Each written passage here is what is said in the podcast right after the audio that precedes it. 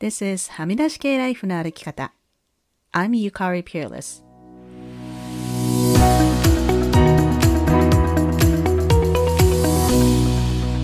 周りが決めた道からはみ出して自分だけの生き方をする人を応援するポッドキャスト。はみ出し系ライフの歩き方。Welcome to episode 219. 皆さんこんにちは。ペアレスゆかりです。日本ではお盆ですね。毎日暑い日が続いているようですが、皆さん夏バテなどされていないでしょうか？こちらは今週は過ごしやすい日が続いていて、ビクトリアは今は19度とかだいぶ涼しい感じです。さて、はみらいの夏休み企画 Summer of Friends and Fun まだまだ続きます。今週のゲストは、はみらいシーズン1と2で私のコーホストを務めてくださっていた、ミカチこと須藤美香さんです。ミカチは今は、須藤美香の今日も待ってたよというポッドキャストを配信中ですので、ぜひ聞いてみてください。ミカチが卒業してからも年に1回は戻ってきてもらっているので、今年も久しぶりにいろいろ楽しい話をしました。それでは、ミカさんとの会話をお楽しみください。今週のゲストは須藤美香さんです。よろしくお願いします。よろしくお願いします。久しぶりに。お久しぶりです。はみらいの皆さん、はじめましてとお久しぶりの方が多分いらっしゃると思うんですけど。ね、でも結構、あの、いやでも、前から聞いてくれてる人の方が多いんじゃない？なんか、かミカさんは元気ですかって未だに聞かれるしね。元気です。元気ですって答えてるけどさ。ありがとうございます。ありがとうございます。いや、でも今日、ごめん、なんかそう、早速ちょっと闇落ちしかけた話していい、うん うん、元気なんだけど。うんうん、いや、これみんなに聞きたいってずっと思ってることが一つあって、あの、いや、私苦、私が単に苦手すぎるのか、毎朝、いや、この服着ようと思ったら、大体何かしらのシミがついてるわけ。なんか。うんうんうんうん。え、こ、子供がいる人はそれは、あの、あるあるじゃない？あるあるなんかな？で、なんかそう、なんかちょっと、あ、これいけると思っても、なんかここにちょっとファンデの跡がついてるとか、なんかちょっとご飯粒ついてるとかで、もう本当に 今朝もそれで、今日、今日なんてさ、ほら、ゆかりさんと別に、ね、あのー、顔はさ、映らんけど、うん、一応こう、インタビューみたいに感じだからさ、うんうんうん、一応綺麗なのを着ようと思ったんだけど、大体もう全部なんかシミがついとって、もうなんか、本当私、なんでこれ毎回繰り返、なんか、ちょっとダメ人間みたいな、ね。いやいやいや。ね。なんか。ダメ人間じゃない。あの、そう子供がいる人はみんなそうじゃないで、なんかそう。いやいやいや、こんなことで、I'm not enough とか思っちゃダメよって毎回思うんだけど、うんうん、ちょっとね、自分の弱みやね、と思って。ででさ、その今、その子供がいるとかじゃなくてもさ、今暑いから、その、なんか汗とかでこうファンデが溶けたりとかもあると思わない？なんか白い服とか着るとさ。わかる。もう、そんで、あともう本当に変、なんかもう生活時みたいな話になるけどさ、なんか、白い、白いお気に入りのさ、シャツとかもさ、うん、なんか洗ってんのに、ちょっとなんか汗じみとか、次の夏に汗じみが出てくるみたいなあったりするやん。で、なんかもう本当にへこむよ。白ってもうなんか、そのまま白にキープできないっていうかさ、ね。なんかもうあれなんか本当なんかモデルみたいな人たちだけが着れるような気がしない？白好きなんだけど、なんか、うん、そう自分のなんかそういうところをなんかこうまざまざと感じる。なんかその丁寧な暮らしが自分にはできると思ってないんだけど、うんうんうん、ここでなんかこまめにさ、ブラッシングとかさ、知らんよ、なんか巣とかにつけて綺麗に落としたらできたのにな、みたいな。うん多分コツはその、その時に、その日にすることだよね。そのシミがついた日にさ。うん、そう。そんな時間いないと思うんだけどね。うん、そう、そんな。で、闇落ちを毎朝仕掛けてます。はい。えー、じゃあ、あの、でも、ミカチは、本当つい昨日、一昨日ハワイから帰ってきたんでしょ？そうなんですよ。えっ、ー、と、一昨日そうだね、一昨日になりますね。全部でどのぐらいいた？それが、えっとね、そもそもが40日、40泊のつもりが、うん、えっ、と、コロナになって、うん、足止めされたので、結局1週間伸びて、だから6週間ぐらいいたのかな。うんうん。で、帰って、え、それな、一週間うん。待ったら、で、そこでもう一回テストしないといけないわけ？そう、あのね、ちょっと詳しくその辺話すと、まず日本って、あの、入国の72時間前うんうん。以内に PCR を受けて陰性ですっていう証明書をもらわないと、まあ、飛行機にまず乗れないし、入国できないね。うんなので、えっ、と、72時間前ぐらいに受けようと思っていた日の、その日の朝に、子供と夫が発熱して、うんあ、これはまずいなってことになって、PCR 検査をもともと受ける予定だったところじゃないクリニックに受診したら、やっぱりじゃあ受け、みんなで受けてみましょうってなって、まあ、みんな陽性でしたと。うん。で、えっ、と、アメリカは今隔離期間が5日間なので、うんカナダもかな？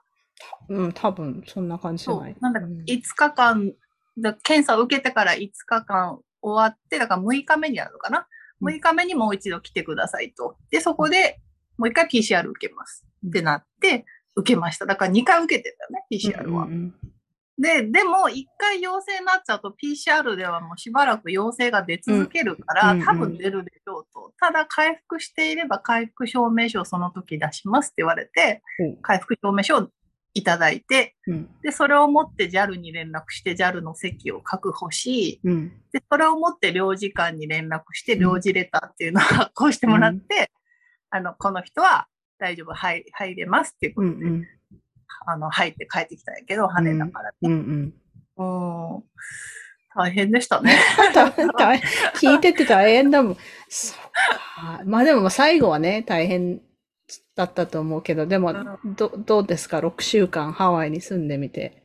はいね、でもね、あのね、なんていうかね、やっぱり、3週、4週ぐらいになると、やっぱ日常生活になってくるから、うんうん。あの、なんていうかね、ま、間延びしたんだよね、4週目、3週目ぐらいで。うんうん。なので、すごいわ、楽しいっていう瞬間と、あとやっぱ子供もいるし、生活がすごい、うんうん。生活って感じになってくるから、普通になんか一日中なんかテレビ見てる人とか、なんか、普通になんか、普通にドンキホーテに買い出しに行ったりとか、なんか、いや、あと何？に、丸亀製麺に並びに行ってうどんを食べるみたいな、うんうん。そういうのがあったので、なんかすごい不思議なんか楽しいっていうのと、うん。これ日本でも全然普通にできたんじゃないのっていううんのがあって、ただ、その、なんだろうな、そもそもなんかまあそういう暮らす、暮らすように旅するという言葉はちゃんも好きじゃないんだけど、うんうん。あの、なんだろうな、ちょっとうちの、まあ、これ、公にしてるからいいんだけど、夫がずちょっとずっとやっぱ、うつがこの2、3年、こう、良くなったりっていうのがあって、うんでやっぱ春先にまたちょっと悪くなったんだよね。一回良くなったと思ったのが悪くなって、で私がもうちょっとそれに耐えかねる。うんうんもうちょっと自分もきついってなったから、もうとりあえず、なんかこう、環境を変えたかった。その、まあお、例えば家族がちょっとしんどくて寝てたとしても、普段の福岡の家にいてそれをするよりは、もうなんか、一歩、一歩外に出ればちょっとハワイの風が吹いてて、ちょっと海に行ってっていうところで、私はこれをちょっとややった方がうん。私のためにいいだろうと思って、うん。あの、結局行ったから、あの、それはすごい良かったんだよね、やっぱり。うん。ああのーうん、やっぱり気が紛れる。うん家族がちょっと落ち込んでても気が紛れるというか、うんまあ2、3週間したら夫もちょっと元気になったので、あの、よかったんだけど、うんそうそうそあそっか。う。で、うん日本よりは涼しかったん？涼しい？乾燥してるから、しのぎやすい。風がやっぱり涼しいんだね。みんな風がハワイっていいって言うけど、本当にそうで、あの、日中やっぱり日に当たるとめちゃめちゃ暑いんだけど、日陰とかその、入れば全然風で涼しいし、クーラーもほとんど使わなかったね、やっぱり。本当？うんそうそういうもんなんだ。そう、夜は涼しいか、ちょっと寒いぐらい。うんで、あの、まあワイキキにいたんだけど、コンドミニアムにずっといたんだけど、やっぱり、あの、ね、あの、いろいろドライブしたりすると、あハワイがすごい好きっていう人の気持ちがわかると思って、うん。なんかこう、バチッとハマる人はすごいハマるんだろうなっていうのが分かったで、あの、なんかね、自然がね、やっぱり独特、懐が深いというか、あの、あんだけ、ワイキキってすっごいやっぱりこう、いろんなね、あの建物建ってるし、めちゃめちゃ搾取、搾取って言ったらあれだけど、うんあの、なんていうの、商業的にね、後から入ってきた人たちうんうん。はあんだけこうやられてるにもかかわらず、でもそれでもやっぱ自然の力の方が多分大きくて、そこがなんかすごいハワイってすごいんだなっていうのはすごい感じたのと、リゾートって呼ばれるところは全てやっぱハワイを元に作ってるんだなっていうのをなんかすごい感じました。なんか日本とかも、やっぱ宮崎とかもそうなんだけど、ハハワイをみんな作りたいんだなっていうのが感じ。すごいでもなんか、なんかそれわかるわかる。私あの、えっ、とね、昔、私、ブリティッシュコロンビアのな州のな内陸部に住んでた時に、そこにあるスキーリゾートに、私スキーしない人なんだけど、行って、まあその時は普通にふーんと思ったんだけど、その何年か後にウィスラーのスキーリゾートに行った時に、あ、ここって前行ったとことめっちゃ似てると思って。だからスキーリゾートっていうの多分みんな同じ作りだと思うね。なんかこう、シャレーっていうあのなんかスイスっぽい建物とかがあったりさ、あと買い物するとこがあったりとか。うんだからそういう意味では、うん、リゾートって多分どこも、まあうんうんどこも同じっていう言い方はどうかと思うけど、うんうんうん、まあテンプレートが。でもハワイは本当ハマってさ、ずっと行く人ってやっぱいるじゃん。なんかもう、もうその子住み込む人とかもいるしさ。そううんうんうんそう。好きな人大好きじゃないハワイってなんか。うんで、なんかやっぱ誰に聞いても一回行ったらやっぱハワイはなんかうんいいよまあねっていう園って感じだもんね、まさに。そうそうそう、本当、うんなんかあといろいろ思ったよ。なんか、久しぶりにアメリカの範囲に、アメリカの範囲っていうかうんうんいたから、なんかいろいろ思ったこともあって、なんだろうな。まあ、同調圧力って違う形でやっぱ多分あるじゃない？アメリカも多分ね。で、なんか、今回、今回思ったのは、あやっぱりこうアメリカってこうセクシーであれっていうのをすごい感じるよね、なんか。あ日本だとやっぱ可愛くあれ、そうねなんか。うんメッセージとしてこう、漂ってるのは可愛くあるっていうことないけど、アメリカやっぱセクシーで、うん子供の水着とか、子供の洋服とかも、で可愛いというより、やっぱちょっとセクシー寄りだなっていうのを感じることがあったね。なんか、日本ではこれ嫌いなみたいなのも感じたし。あとはなんだろうな。あとなんか、これも自分の、あの、なんて自分のステータスがこう家族、家族連れに変わった、妻っていうのに変わってる方だと思うんだけど、で、前から思ってたんだけど、アメリカ人の女性、なんかこう、すっごいでかい指輪つけるよねって思ったの。あれカナダもなの？あの、婚約指輪すっごいでっかいのつけるよねって思って。そうね。あでも、それすごいアメリカっぽい。ももちろんカナダの人にもそういう人いるし、けど、うんなんかすごい、あの、私もカナダに住んでさ、昔、ホテルの宝石屋さんとかで働いたことあるから、洋服ホテルの中にある洋服屋さんとか、うん。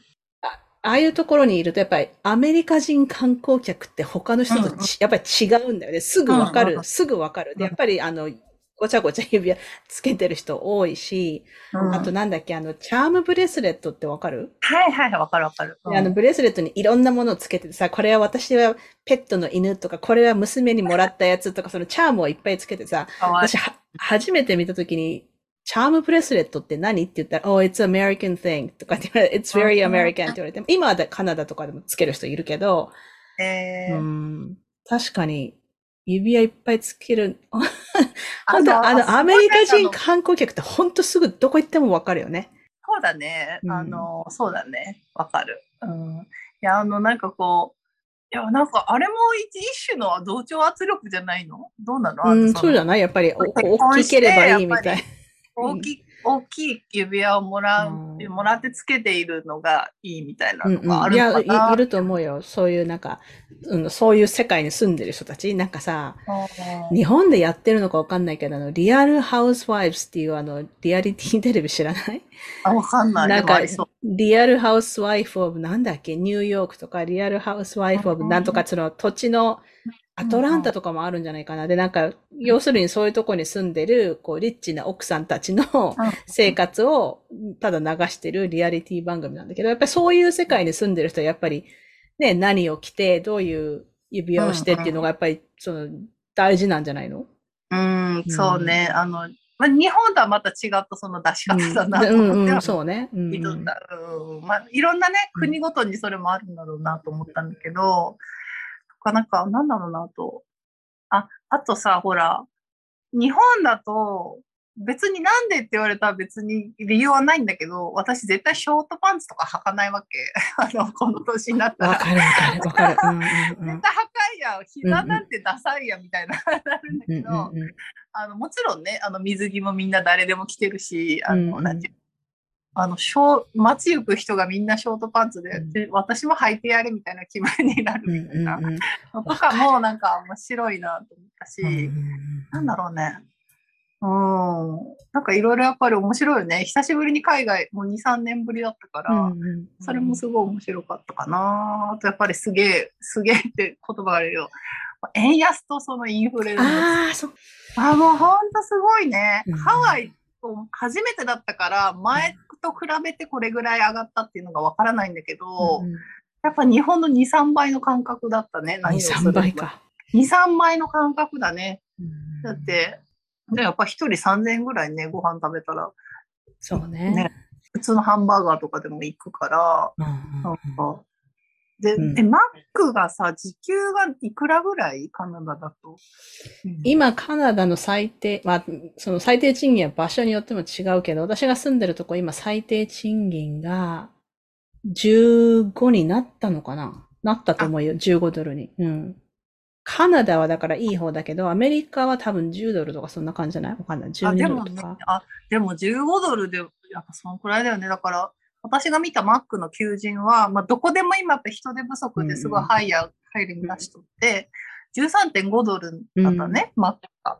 うん、で、で、それを見たら、いややっぱ別にハンバーガーがさ、ランチが10、もう最低多分19ドルぐらいかかるよね。多分なんか食べるにしろ。うんうんうん16ドルだったら安いと思ったから、うんでもそれだったら全然なんか、まあ普通なんだなっていう。え、それ一人16ドルだったの？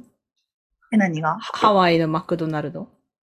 一人16ドル。マックは違うよ。あの、マックはまた全然違うけど、普通になんあかちょっとどっかに入って、そうそうそう、なんか食べようとして、バーってメニューを見て、16ドルのロコモコとかがあったら、あうんうんうん16ドルで安いな、みたいなね。そうね。で、でも私としては高いと思うけど、うんうんうんでもじゃあマックの時給が13.5ドルからだったら、確かに確かに。値段の感覚としてはまあ普通なんだろうなと思って。いや、だってさ、日本は食べ物が安いからさ、いやもう本当ね、私はそれはショックでしょ？感じました。うんうん知ってはいたけど、情報として、うんうんうん。あ、なんか本当日本って安い国なんだなっていう。だからその安くなってきちゃったんだそう、なその安い金額の裏にはさ、その働いてる人たちがちゃんとお金をもらってないっていうのがあるから、そうそうそう。思ったよ。で、なんかすごいそれは思って今回、うんそういう意味ではすごいいてよかったよね、やっぱり。聞いてはいたけど、のショック？身をもってショックを感じたし、で、私、この間ちょっと違う場所でゆかりさんに話したと思うんだけど、あの、えっ、と、フェデックスだっけ？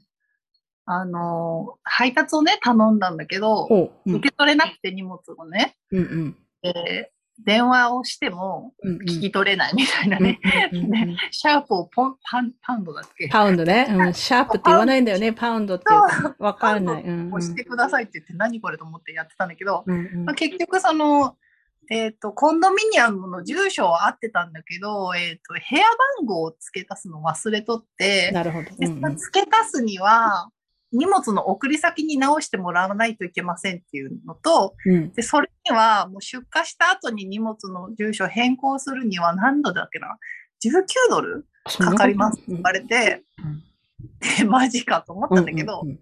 あの、いや、でもね、私は思った。これ日本だったら絶対そんなないと思うんだよね。追加料金とか多分ないんだけど、あ、でもね、人、人が動くってこういうことなんだよねと思って、ね。うんうんうん。ね、何でも無料とか、なんかサービスでしてもらうのが当たり前の感覚になってるんだけど、いや、人が動くにはやっぱお金がかかるし、うん。ここをよくよく私は理解しないとこれからいけないなっていうのをすごい思った。で、自分が動いた時に、しっかりお金を請求するとかっうんてところにも入ってくるし、うん遠慮しちゃうじゃないやっぱそこ。うんうん良くないなっていうのを感じたんだよね、そこですごい。うんなるほどね。そうそう。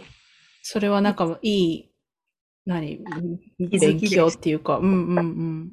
なるほど。チップはね、これアメリカに住んでる方は本当に普通のことなんだと思うんだけど、やっぱり慣れないから。チップね、チップなんかもう廃止しようって言ってる人も多いよ。だからその、最低賃金を上げてさ、ねうんで別にさ、あのもう本当に素晴らしいサービスだったら別に上げてもいいと思うけど、うんうんうんその基本的にはなしにして、その代わり最低賃金上げろよっていう動きも最近多いみたいだよね。うんだからすね、そのか、やっぱチップも上がってるんだよね、多分。うんうんうんうん、そうね。スタンダードがね。うんうんで私がニューヨークも10年前だから何でもあれだけど、やっぱ15%以上とかだったのが、うんハワイ、他のアメリカの地域はわかんないけど、やっぱ18%スタートなうんので、大体。うんね、で、20ぐらいがうん。スタンダードで、で一回、一回20%、25%、30%っていうのをさ、あの、出されて、うん。あの、例にね、あの、うんうん。あるじゃない、お会計の時。はいはいはいはい。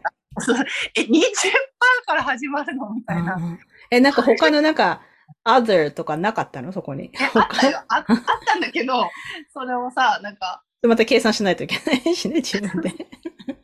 もうなんか、えどうしてんの？あと、テイクアウトでもさ、今っていちいちこう出てくるじゃん。そうそう。でさ、昔はテイクアウトな、ね、テイクアウトの時はチップはなしで OK だ。あとそのファストフード、マクドナルドとかなしで OK だったんだけど、うん多分さ、あれだよね、なんかウーバーイーツとか、なんかそういうのがすごい流行ってさ、もうみんなテイクアウト、もちろんパンデミックもそうだし、だからテイクアウトしてるから、そのは配達してくれる人にうちゃんとチップを払うっていうのがもう定着したしさ、うん。でも自分がテイクアウトで取りに行く時にチップはいらんやろって思うんだけどね。私なんかまあでもさ1ドルとか入れた時あるけど。そうそう。こう、でもさ、じゃあこれ、くるってこう、レジをくるって回されてさ、選んでって言われるとさ、なんかこれ、まあまあスキップするけど、大体ね。ちょっと心臓に悪いなっていうのと、あとそれこそウーバー、ウーバーもこっちで頼んだ時とやっぱりチップのあれが違くて、うんもう先にチップをね、ああの、やるのが当然っていう感じで出てくるじゃないですか。うんうんあ、これやっぱ日本とちょっと違うんだなって。配達料が最初やっぱ安くなってて、なんでこんな安いんだろうと思ったらやっぱりチップがまあベースなんだなっていうのがあって、なんかチップは全額いくみたいな感じでしょ確か。そうそうそうそうそう、うんうんもう必ず選ぶみたいになってて、あなんかやっぱ、やっぱいいね、海外にこう、自分の常識の範囲外にうん行っていいね。すごいそうね。うんうんうんうんうん。私はそそうそう。やってどこにも行ってないけどね、この 2年、いやで2も年、3年。いや、もう、あのね、でも、今回、うちがなぜハワイに行ったかっていうと、あの、コンドミニアムにすごく長い期間泊まれる権利を買買ってたっていうか、まあ、クラファンでサポートしてたんだよね。で、うん10万円で44泊とかをうん持ってたから、うんそれがなかったら、やっぱり行ってないよね、この時期。うんその、円安もそうだし。うんうんうんだから、うん、それがなかったら行ってないから、うんわうん行かないよねって思った。そうそれねは。。うんそっか。いやー。でも帰ってきて別に時差ボケとか、時差ボケもないか。えっとね、あとあのね、やっぱり西に移動するとあんまない、ね。まあ多少あるけど、逆があるよね、やっぱり。東向き？だから日本からハワイに行った時の方がしんどかったかな、うん。それは。で子供たちは普通にな、なすぐ慣れた？えっと、日本に戻ってきて。ん？ハハワイに行って英語圏に住むっていうのは。あ、あえっとね、やっぱり上の子はもう4歳、もうあの11月で5歳になるんだけど、もう5歳、フーさんも5歳になるの。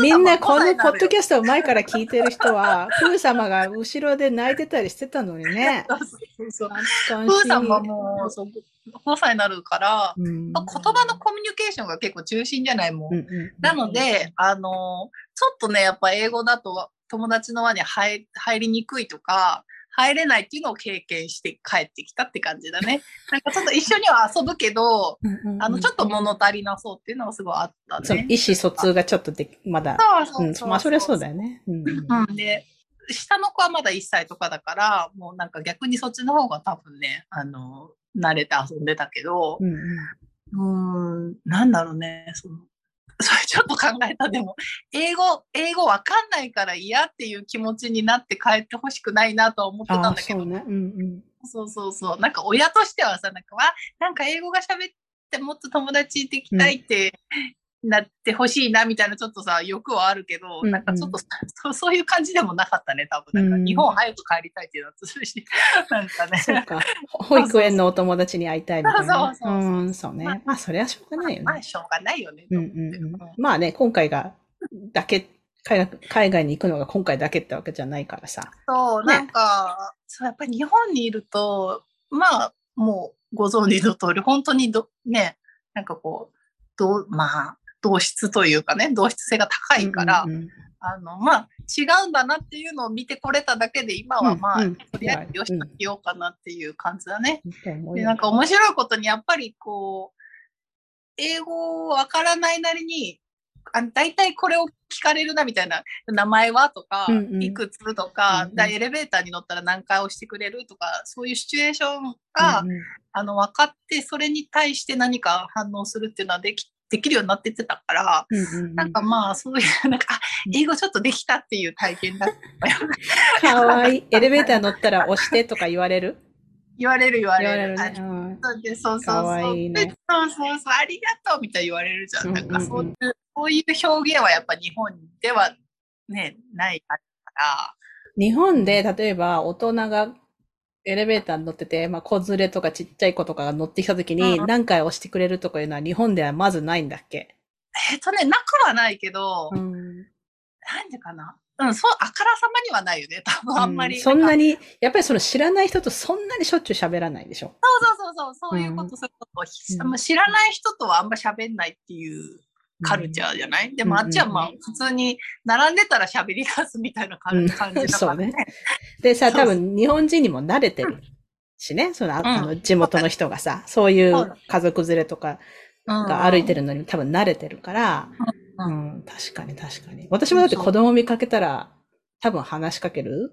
で、うん。私が一人で子供が乗ってきたら、確かに。で、そそれもなんかわかるじゃん。なんかボタン押しそう、押したさと、押したさそうにしてるとか、分かったらじゃあ、can you, can you press number three? とか、やっぱりそういうふうに言うからね。うんうんなんかね、なんかね、別に日本人が冷たいとはもちろん思わないんだけど、その優しさのさ、示し方が違うじゃない？やっぱ。うんうんなんかそれがね、あの、面白かったね。なんかこう、なんだろう。なんていうかな、わかるよね。独特だよね。その、うんうんなんかエレベあの、まあ、ベビーカー乗ってたら、まあ、なんあからさまにっていうか、あからさまに、こう、なんかこう、優遇し、な、なんていうかな、難しいな。ドア開けてくれたりとか？そうそうそうとか、日本人がしないわけじゃないんだけど、うんうんうんなんだろうな、その、その感じ、うんその感じです。みたいな。わかるわかうんる。うんそうそうなんよね。うんそれがそれがいいなと思ったかな。気軽に話しかけてくれるのは子連れにはありがたいかもね、やっぱり。うんうん。そうね。うん。いいなぁ楽しそ。そうう。そう。でもね、日本人やっぱほとんどいなくて、あ、そうなんだ。うん。あの、だから、いなかったよね。だから6月に行ったんだけど、6うん月は本当にほとんど見なくて、うん。7月に入ってようやくちょっとちらほら街で見かけるようになって、夏休み期間に入ったら、ああ、なんか増えたなーっていう感じがあったのが面白かったかな。で、やっぱりアジア人だったら全然中国、韓韓国系の方が全然多かったかな。うん観光客自体は結構いるわけでしょ？普通に。うん、いた。あ、でね、アメリカはもうだって普通に戻ってる感覚だからね、多分ね。そう、あのね、アメリカ、だから6月12とかに行ったんだけど、その頃は、あそれこそロングウィークエンドだったのかな、アメリカが。だからその学生ちゃんたちがね、すごく多くて、うんうんうん。夏休み入ったとこかな。そう、多分学生のなんか旅行とかが多くて、で、ちょっと一周過ぎたら落ち着いて、で、あの、えっ、と、あの、独立記念日前後はやっぱ、うんアメリカのこあの家族連れが多くて、みたいな感じうんで、っていう感じ。だから、うん、ほとんどやっぱアメリカ、あ、カナダもいたね。カナダの人とか、オーストラリアも結構いたかな。わざわざ来るんだ、オーストラリアからと思ったけど、近いなそうね。うん。近くなのか。うん。そうそう。面白い。面白かったね。いや、でも、そそういうのでも国力を感じるわけ、やっぱり。国力。なんで？いっぱい来てるから？いっぱい来てるのもあるし、やっぱ買い物の仕方が違うじゃん。なんか。違うの？違うよ。でアアメリカ本土の人は知らんけど、やっぱ、うんうんうん。ジア系の人たちがね、来て、こう、あ、ブランド物のバッグをうんうん。取って、あれはもう日本は日ああいうのは本の人はやってない。なうんうんうんうん。なるほどね。感じました、すごく。そうね。それは国力出るね、それは確かに。感じた。うん。まあまあ、そういう段階を過ぎたとも言えるんだろうけどね、日本はねうん、。そうね。うん。面白い。うんそっか思いました。ゆかりさんはどう、どういう夏を過ごしているんですかころこ、こ、こんな感じ。いや、この山さん、私も、いや、言っなんか言ったらさ、私もそのゆかりさんの息子ちゃんがさ、めっちゃ大きくなってると思って、すごいびっくりしたね。ねえ。そうですよ。だって、うんううち下の子が来、ん？来月ってもうすぐ8月だけど、8月に14歳になるからさう。んうんう。うんんで、高校生だよ、秋から。うん。ティーネイジャーだね。この間あ iPhone もらって、もおう、もら、まあ、あの、お下がりをね、お父さんとこから、あ。へえ。高校生って、感じになってきた。うん。えー、そっか。でも一回通りの、一回親としてさ、うん高校生の親を経験してるからさ、そこはそんなに、あれなの？なんか、そうね。うん。そう、だから、あの、何が起こるかわからないドキドキみたいなのはなくて、なんか、あま、うんま、また来たかって感じ。あのさ、しゅ、あの、子供がやっぱ二人以上いる人はさ、出産の時とかに多分思うと思うんだよね。なんか、また来たかって。なんかまたあのそ、でしょ？で、あの、もちろん通りそう、通らないといけない道で、まあ、それは過ぎ去るものって分かってるんだけど、ああ、またあれかっていう感覚。それが、それは私はティーネイジャーを育てるのと似てると思うよ。うん。最初の上のこのティーネイジャーの時になんかもうこれもうめめっちゃ大変、もう嫌だと思ったから、うん。また来る。か。でもまあ、今回何がいいかっていうと、まあ、2回目だから、ねうん、過去の、過去の過ちからちょっと学んでるから、で、自分もその分年取ってるからさ、なんうんかう、ん。やっぱり学んでるじゃん、過去から。うん、だからまあ、かといって、完璧に誰も傷つかずにそれを通り抜けられるかって言ったらわかんないけど。そうだね。うん。まあね。うん。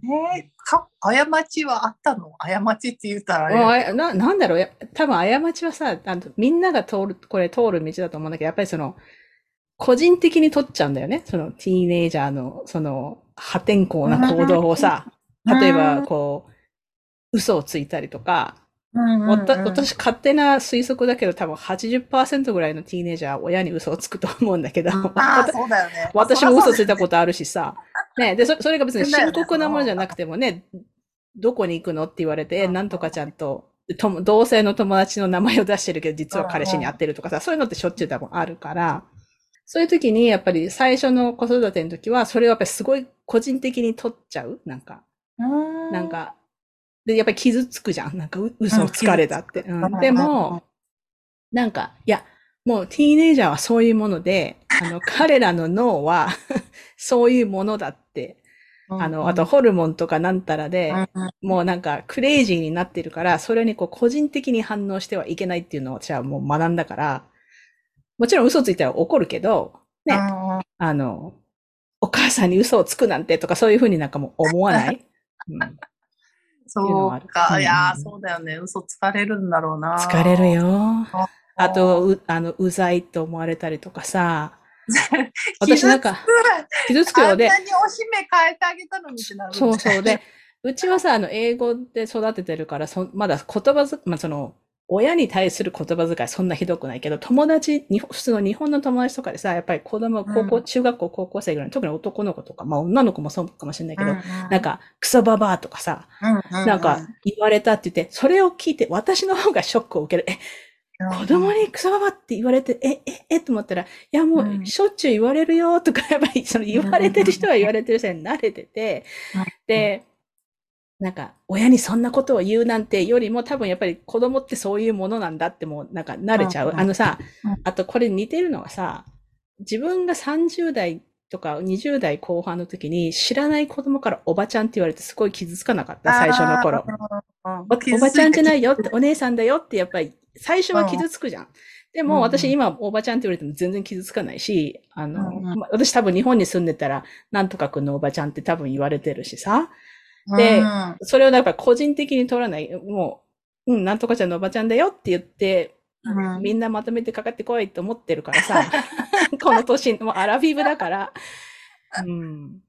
だからそういう意味では、その、なんていうの、傷つくことがちょっと減るよね。まあ、めんどくさいことはいっぱいあるけど、ティーネイジャーだから。うんうんなんか、それはやっぱりさ、ティーネその慣れてるっていうのも私、やっぱ年の子ってうんいう年の子だけ、どそうさ、、本当本当あの、うん年を重ねる良さだよね。やっぱ慣れてくるうん。し傷つきにくくなってくる。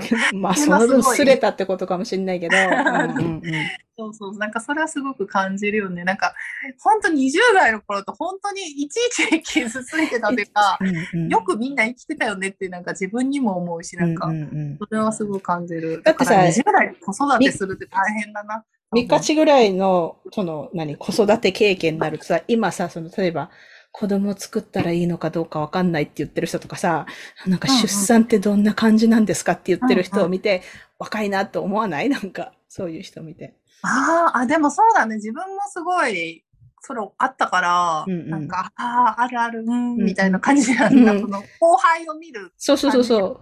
でもさ、まあその、それを経験している当人にとってはそれがは、ね、初めてだから、もちろんそれドキドキするのとはしょうがないっていうか、当たり前なんだけど、うん、うん。わかるわかると思って。まあみんなが通る道だよね。うん。うちだってさ、そうだね。うちマークが、その、自分の子供じゃないじゃん？あの、私の子供ので、うん、でもまあ、この10年ぐらいステップファーザーとして子育てやってきてさ、で、うん。う私が結婚した時に、もう上の子がティーネイジャーだったのね。でもさ、うん下の子は3歳ぐらいからずっと見てるのね。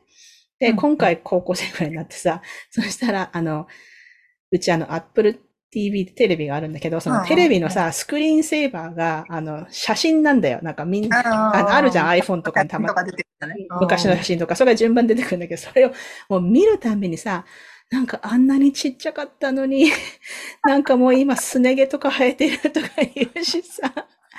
で、なんか、それを未だにやってんのね、うちの夫が。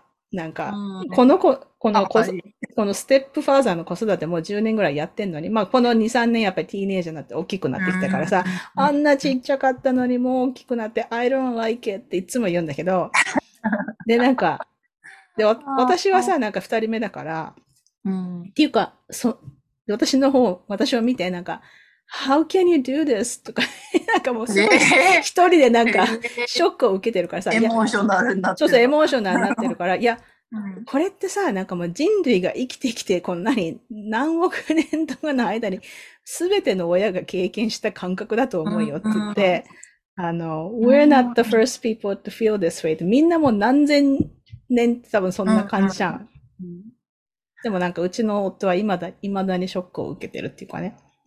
これさ、あの、ほら、ブレネー・ブラウンのさ、ほら、読書会でやってたさ、あの、ビタースイートになるんかね。ああ、まあ、そうね。うん感じてるのは、その、うんうん嬉しいのと悲しいのがこう同時に起こるっていう。同時によ、うんうんそうそうそうそそううね。確かに確かに。いや、ちょっと、ちょうどいいところで読書会の話が出たんだけど、今回、みミカチは参加してみ、してどんな感じでした、えっとね、あの、すごいよく、ありがとう。すごい良かったのね。何が良かったかっていうと、あの、やっぱさ、一周一周区切りがあるから、その英語の本を読むそのペース配分がつかみやすいっていうのと、あの、自分の一週間の区切りにマイルストーンみたいになる、なったっていうのと、あとね、あの、難しかったよね、やっぱり、えあうんの、漢字のあの本は特に難しかったね。うんうん。でも面白かったし、な、それをなんかみんなで話せたことでやっぱ理解が深まるじゃん。一人で読んでるより。うんそうね。なんかそれがすごい良かったし、あの、楽しかった、すごい。あの、いろんな人と話せたし、うんうんうん共通言語があるってやっぱ楽し、話してて楽しいなっていうのはすごい感じましたね。だからみんなブレネ・ブラウンの本を読んでるから。うんうんうん。そうね。確かに。うんうんうんうん。いやー、なんか、ミカチは毎回、あの、発言してくれるから、私もやりやすいんだよね。なんか 皆さんどうでしたかって言って、シーンってなるよりはさ、こう、そうだね私はってこう言ってくれる人がやっぱり盛り上がるしね、話が。だね。うん喋りたくなっちゃうね、あれね、ああいう時。う なんか、なんかあの中で一番なんか、あ、これはと思った感情とかあった？ゆかりさんは。あのあのね何回も読んでるとけど。そう、私なんだかんだ言って、えっと、あの本が去年の11月に出て、3回ブッククラブやってんのね、あの本で、うんうん今までに。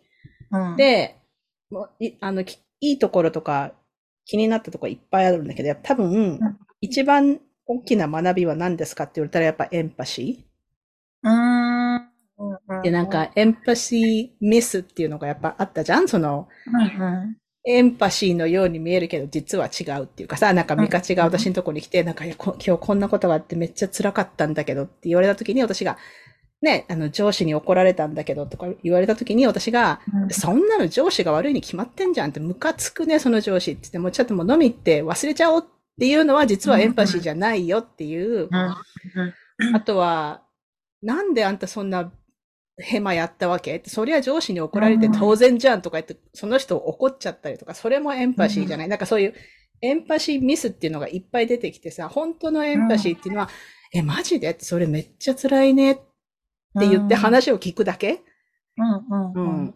あでも、わうん。私も上司にそういうこと言われたことあるからわかるよっていうのが本当のエンパシー。でもそうじゃない、エンパシーミスっていうのがいっぱいあるっていうのが、あの、なんかイラストになって出ててさ、うん。うんあれが一番、っていうかその、自分に、なんか肝に銘じるっていう意味でも、なんか、私もついやり、やりがちじゃん、なんか。そうだね。ねなんか彼氏と別れたとか言われたら、な、なんその彼氏もう最低じゃない？ってもう、もういいよ、そ、そんな人と付き合わなくてとか、言っちゃいそうじゃん、つい。のそうだね。でさ、そうんの、本当はその人は励まそうとして言ってるんだけど、その言われた方はあんまり嬉しくないっていうかさ。うん。うんうん。それがやっ。ぱり一番大きかった。そうだね。そうだね。なんか私なんか結構、なんだろうな。ビロンビングとかも、ビロングか。うんとかも、なんかやっぱり、うん、印象深かったし、あとあの、なんだっけ。えっ、と、エンビーとジェラスの違いとかも。あれもね、うん、難しかったね。うん。っていうか、ま私たちが間違えて覚えてるってやつだね。うん、でもすごい納得。あの、解像度が上がったのがすごい良かったな。うんなんかうんあ自分が感じてるのは、これはジェラシーじゃなくて エンビーだな、みうんうたいな。んうん。わかるのがいいなと思って。うんうん確かに。いやでも、あの本やっぱり難しかったから、なんか、また次やるときやり、参加したいっていう人いたあし、で、まあ順番にやるから、うんまあ次また回ってくるとは思うけど、うん一回一人で読むだけじゃなかなか腹落ちしない本っていう気はするよね。そうだね、うんそうだね。なんか本当辞書を読んでるような感じじゃん？あれ。そうそうそうそうそう。うん。だからみんなで読むっていうのはやっぱちょっとずつ読めてよかったかな、あれは。うん。うん。ねゆかりさんに聞きたいことがそれに関してちょっとあったんだけどさ。え。うん。ほら読書会とか今いっぱいしてるじゃない？うん。で、えっ、と、なんだ、まあ、ポッドキャストもずっと続けてて、うん。なんていうか、なんていうかな、あ、これ私やってる意味あるのかなって思うときね。いや、しょっちゅうあるある。あるよ、しょっちゅう。あるよね。あるだろうなって思って今聞いたんだけど、うんうんそういう時どうやって、なんかこう、復活してんの？どうやって復活してんのかね。やっぱりさ、なんかこれやってて意味あるのかなって思うときは、その、何？外に見返りを求めてるからだと思うのね。なんかうん全然反応ないとか、誰もコメントしてくれないとかさ。で、ちょうど私、このポッドこの収録する前に、今週のニュースレターを書いていたんだけど、途中まで。うん、で、去年の多分今ぐらいにそういうことを私も思ってて、なんか、なんか、ポッドキャストって続ける意味あるのかって、ちょっとかなり微妙になってきてたのね。で、その、そうなんだ。そうで、あの、もっとこう、いろんな人を呼びたいとか思った時に、この話、ポッドキャストでしたかな？まあ、ちょ、ま、ある人に相談したら、その人が、いや、あの、だからその全然知らない人、ちょ、ちょっと、あの、メディアとかにもいっぱい出てるような人だったら、こう、企画書みたいなのを作らないと、もう読んでくれないと。うん。ね、うんそうなんかそういう話多分いっぱい来るからさ、で、私はこういうもので、こういうポッドキャストでっていうのを紙に1枚書いて出さないとダメだよみたいな話になって、なんかそれをするのがすごいめんどくさくてさ、なんかそそこまでしたくない。ここなね。そう。でさ、別に私これで生計立ててるわけでもないしさ、なんか、そこまです、なんか要するにめんどくささに負けたのね、そこで。うんねうんうん。結局企画書まだ作ってないんだけど、今考えてる途中なんだけど、ねその時に、いや、そ、なんかそこまでしてやるものかなとか、それ毎週やる必要あるとか、うんうんいろいろ考えて、まあその後はなんかなんとなくダラダラとつ 続けたんだけど、うんこの夏、このミカチに来てもらったりとか、その、この夏うんうん友達とかにいっぱい来てもらってんのね。うんうんいや、今、でそうだよね。うん、収録がなんか溜まってるぐらいあって、今。うんそうするとめちゃめちゃ楽しくなってきて、ポッドキャストうが。んで、あ、じゃあうん。自分が話したい人と話すだけでいいじゃんって思ったの。なんか、なんかさ、その。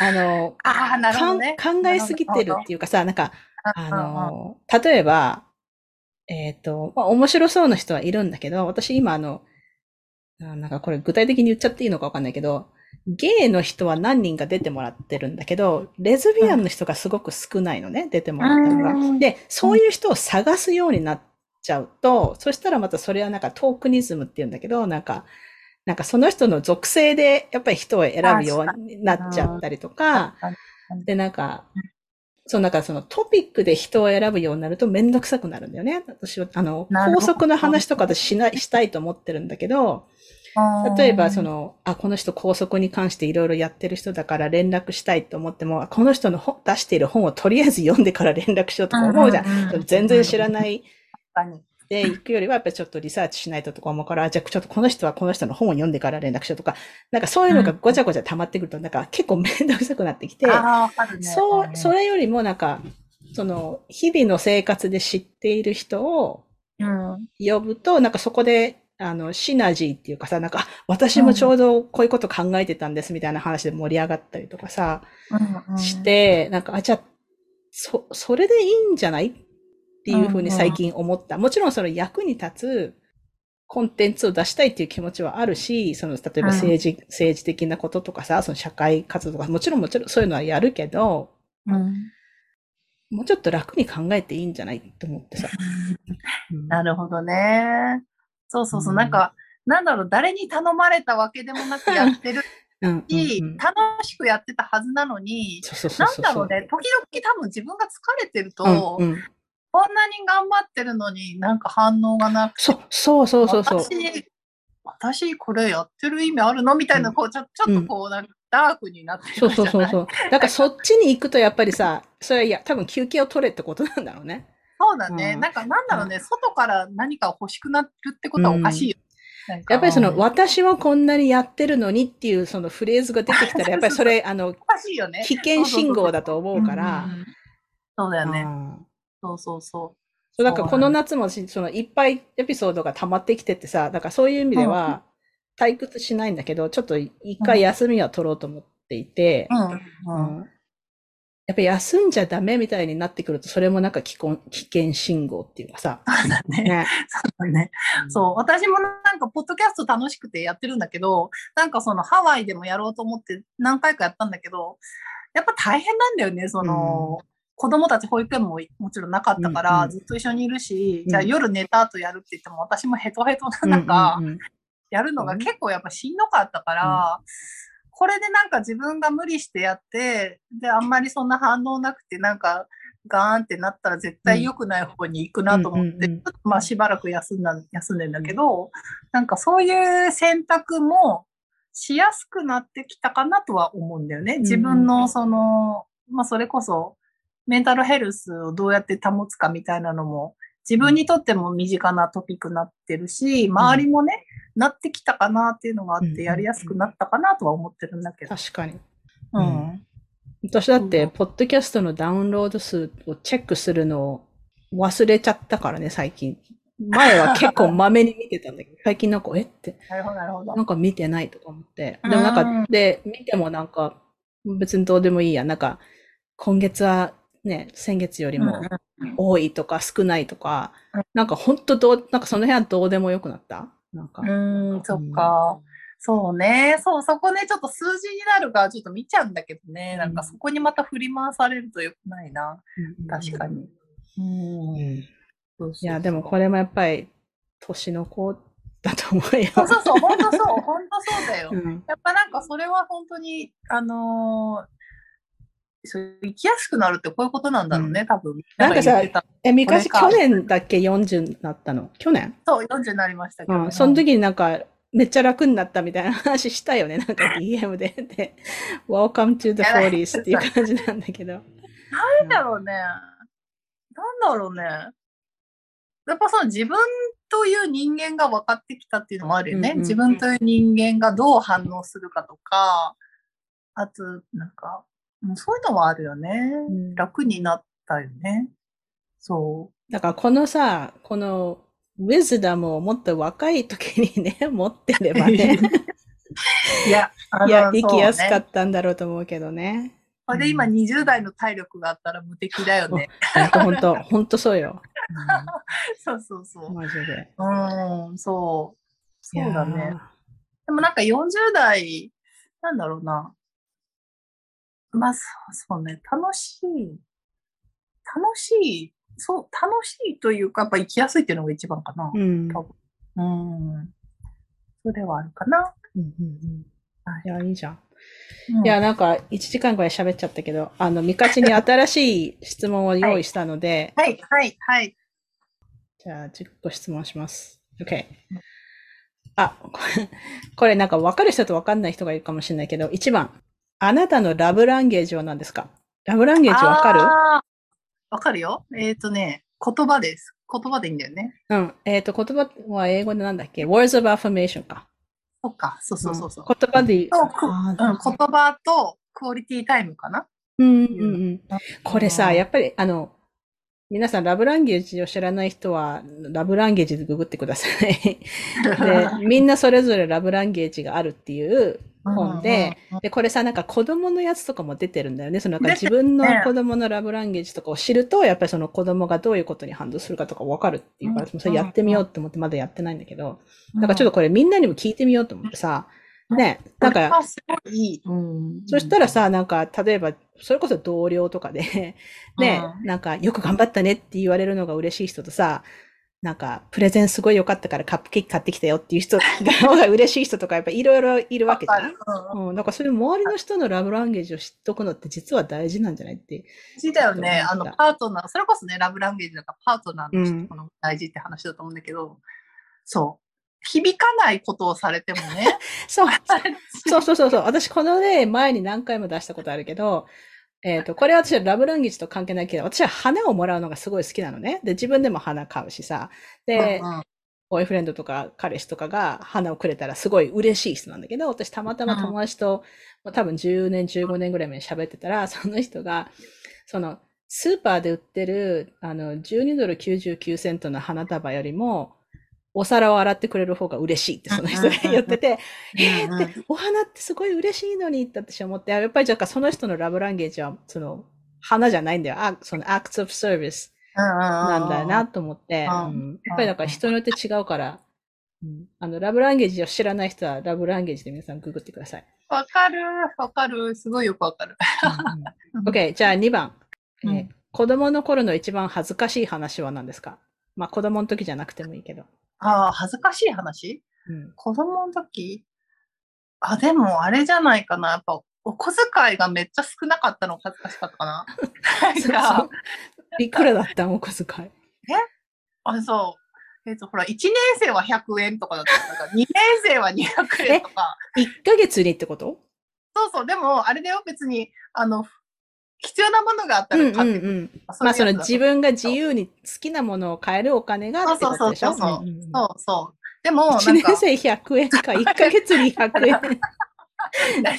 何買ガム1個とかそんな感じ。でも、あの、子供だから分からんやん、そういううんもの。うんうんうんだったけど、いや、100円で何買うのってある時、親戚のおばちゃんに笑われたことがあって、これは恥ずかしいことなんだって思ったのが、結構恥ずかしかったね、それは。うん。多分そのおばちゃんはその、そういうつもりで笑ったわけじゃないんだろうけどそう、そうそうそう、かわいい、うん微笑ましいぐらい。微笑ましいうんかわいい。これ恥ずかしいことなんだと思ったのが今パッて出てきました。うんなるほど、。なるほど。そうそうそう。うん、OK。あー3番。これ前も聞いたけど、今何を読んでいますか？もしくは最後に読んだ本は。うんあのね、これ本じゃないんだけど、漫画を昨日読んですごいおすすめしたい本が、漫画がある。何？君の心に火を、火をつけてだったかな。うん。うん。あのーハフ、ハフポストかなんかで、あの広告で、ま、回ってきた漫画なんだけど、うん。どういう話？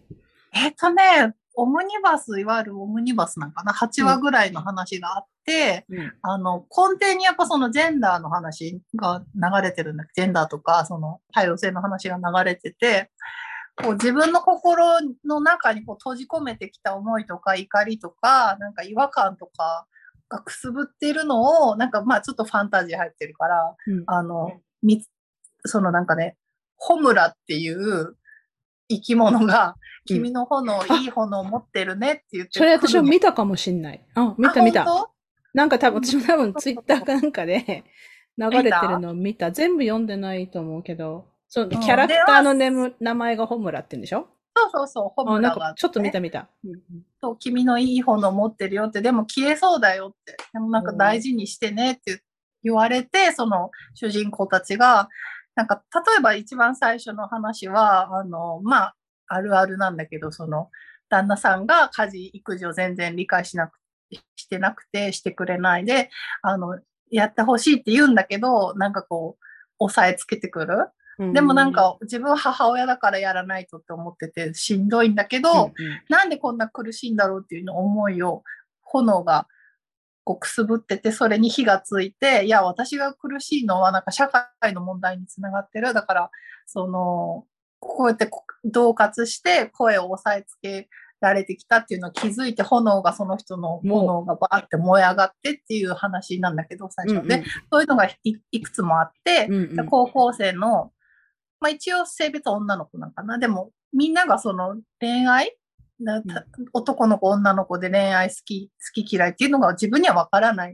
うんでも、なんかそれを言うと相手が傷つくから、こう抑えてるみたいなのを、うん。なんかこう、君の炎はここういう感じだね、みたいな。とか、なんかそういう話がいっぱい出てきて、うん。あまあ女性管理職の話とかもね、うん。なんかすごい出てきて、あの、すごいよくできてるうん漫画だった。すごい面白かったし、おすすめしたいですね。君の心にちょっと火をつけてか、火なんか。私が見たやつはさ、多分、男の子で、なんかメイクをしたい子の話があったと思う。それを多そ分う、ん。で、なんかやっぱうん恥ずかしいし、みんなになんでお前メイクしてんのって言われるのがうん、嫌だから抑えてるんだけど、うん、やうん、うん。やってみたら結構楽しかった。なんかすごい嬉しいみたいな。確かそんな話を私なんか多分。流れてきて読んだ記憶がある。うんなるほど。そう、あとなるほど60代の女性たちの、なんかこう、なんだろうな、うん、話とかね。60代でじゃあ恋愛することってどうなのかとか、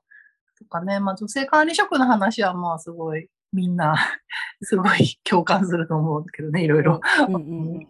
もうちょ、ちょっと読みます。うん。え、それは一冊だけなの？それ何巻、何巻か出てんの？あ、一冊だけ、一冊だけだし、あのーうん、すごい良かったよ。めっちゃおすすじゃあちょっめ。と、ちょっと買って読んでみる。ありがとうございます。はい。OK、えー、4番。一番尊敬する人は誰ですか？尊敬する人、難しいな。パッとつかない。逆に、ゆかりさんは教えて。誰だろう私ね、こあの、私はパッと最初に浮かぶのは、これ日本の人にはあんまりわかんないと思ったけど、ミスター・ロジャースって、あの、昔子供番組をやっていたおじさん、もう亡くなった人なんだけど、うーん。なんかみんなにめちゃめちゃ優しくて、この人は絶対切れたりしないみたいな、なんか本当成人のような人なんだけど、うん私はそんな人には絶対なれないけど。えー、そっかそっか。パッとつかないけど、一番尊敬する人。でもね、私昔生きてた人って結構みんな尊敬するかも。うん。なんか、まあ、パッと思いつくところでは祖母たちなんだけど、うん。めちゃめちゃ大変な時代を生きてるうん。のをし聞いてるしね、なんかうん戦争もそうだし、本当になんか女の子だからって方向出されたりしてるから、うちの祖母とか。で本当苦労して子供をね、たくさん産んで育てて、みたいなのを見てるから、おばあちゃんもすごい悪いとこもいっぱいあったんだけど、うんうん意地悪だったしね。意地悪ばあちゃんの面もあったけど、子供、私とかには優しかったし、なんか、あの時代を生き抜いたっていうだけで結構尊敬するかな、あの、なるほど、なるほど。うん。OK。あー5番。一番よく使う絵文字は何ですか？絵文字つ、あ、でもなんか、使わないっけ絵文字使うのが、ほら、今の若者たちあんま使わんって言うやん。わかるなんか、いや、これを使うことでちょっと痛くなるかなと思いながら、うんでもなんかちょっと、あの、あれは使っちゃう。笑い泣きみたいなのは使。っちゃう。私も使う。あれ、本当に若い人使わないらしいね。そう、でも、でも私あれが一番どうすんのみたいな感じで。わかる。あれだってさ、あの、あなたが言ったことに私はめちゃめちゃ面白いと思っていますよっていう意思表示だったりするじゃん。そうね。私もあれ結構使う頻度は高いよ、私も。使っちゃうよね。そう、使っちゃう。でもなんかこれが、私ね、あの、上の世代とかがさ、ちょっとその、なんとかだねとかのねをカタカナにするのとかが苦手なのめっちゃ。わかるわかる。なんとかだよとか、はいはいはいはい。けカタカナとか、うわーって思うんだけど、わかるわかる。私もそのあの泣き笑いの絵文字でわーって思われてわーって思われてる。る。そう思いながら。多分思われてんだよね。そうそうそそっか、気をつけよう。う。OK、はい次なんだっけ、6番。今まで取った中で一番大きなリスクは何ですか？一番大きなリスク？リスクっていうか、でもやっぱ子供を産むって決めたことじゃないかな。うんなんかやっぱ180度人生変わった感じはするから、それが大きかったな。うんうん、そうね。わかる。うん。OK、じゃあ7番。死ぬまでにやりたいことリストの中の一つを教えてください。死ぬまでにやりたいことリスト。この間ハワイ行ったからな、一個な。あと、あと私、やっぱりヨーロッパに住んでみたいなっていうのがあります。フラン、南仏とかに住みたいなっていうのが、いいね。もわーんとある。ずっといつかはやりたいっていうね。そうそうそうそうまだ日付が全然ついてるって感じ。うんうん。いや、まだ、でもさ、その、まあ死ぬまでにできればいいってことだよね。そうだねいつまでとかはっきりしてなくても。んんそうだ。ね。うんうん。いいんじゃない ?OK。えーはいじゃあ8番。好きなアイスクリームのフレーバーは何ですか？ドルセデレチェですね。知ってる？ドルセデレザって日本で結構で、日本で一般的なの？いや、な、なくなっちゃったんだよ。あったのが昔。私も好き、あれは。大好き。あの、ハーゲンダッツの、ハーゲンダッツのお店もさ、うんなくなっちゃったんだよね、日本ってあの。確かにハーゲンダッツのうちあるね。あの、こう、パイントで買えるやつで、こ英語ではドーチェでレチェって言うけど、あ、本当？うん。だからミルク、あれさ、ミルクキャラメルみたいな味だけど、でもキャラメルとは違うんだよね。違うんだようわかるわかる。そう、日本でもあったんだけど、なくなっちゃって残念です、非常に。はい。食べてきました、ハワイで。うん。わかる。美味しいよね。うんうんうん。OK。えっと、じゃあ9番。あなたが妥協したくない価値観は何ですか？難しいね。妥協したくない。あ、やっぱね価、値観のね、ワークショップ、ワークシートみたいなの、ブレネブラムブッククラブでやったんだけど、ミカチが、あれ本ではやってないかもしれないね。あ、でもね、なんかこう、決めつけられるっていうのが嫌だ。もう多様性を否定するのが嫌なんだな、やっぱり。こうこう決めつ、これは普通こうだよねって言われるのが一番嫌かも。母親はこうだよねとか、うんうん女の人はこうだよねとか、そういうのがすごい、なんか私の地雷らしく怒りわかるわかる。うんねやっぱり地雷っていうのはさ、さうん、やっぱり価値観とかに直結してると思うよね。なんか、うんうん。これを言われるとめっちゃムカつくとか、やっぱり、うんおかしいよねとか、いや、40になってショートパンツとかおかしいよねとか言われたことないけど、仮に言われたらすごい怒ると思う。うんうんうん。わかるわかる。なるほどね。OK。最後の質問。えー今何に感謝していますか？ああ、でもね、あのー健康ですね。ありきたりですけど、あのね、健康ってやっぱり失って気づくじゃないですか、大体みんな。うんうん。なので、あのーうちはやっぱりその、お夫がその、まあ、うんいわゆるちょっとね、調子悪い時期が多かったし、今もあれなので、健康って本当に変え難いた宝物なんだなっていうのをすごく毎日毎日感じる。自分もそうだし、うん家族、娘たちもそうだし、まあ夫もなんだかんだでね、別にすごく死にそうなわけじゃないし、あとうん両親も元気だからどっちもまだ。